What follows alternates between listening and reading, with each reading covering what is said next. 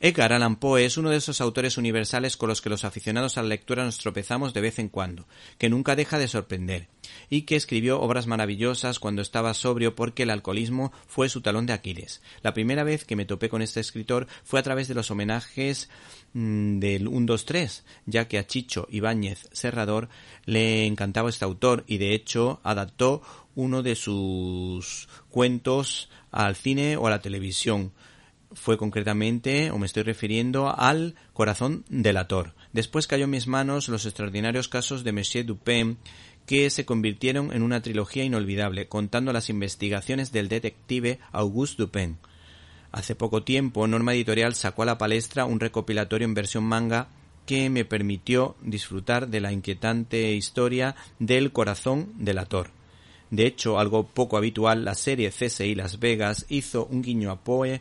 y su célebre cuento Barril de Amontillado.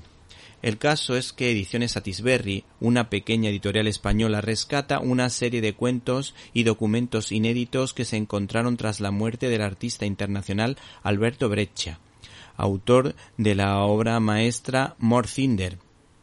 y precisamente de uno de estos cuentos o de esta recopilación que se titula El corazón del ator y otros relatos extraordinarios de Edgar Allan Poe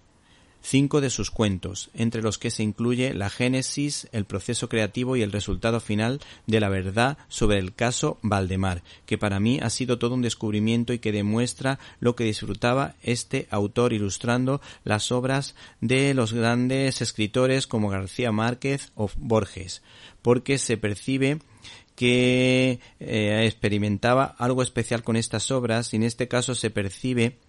el dominio del autor con la técnica de la acuarela, logrando introducirte a fondo en el cuento en cuestión. Por último, como dato curioso, el relato del corazón del autor, donde se percibe un juego de luces y sombras insuperable,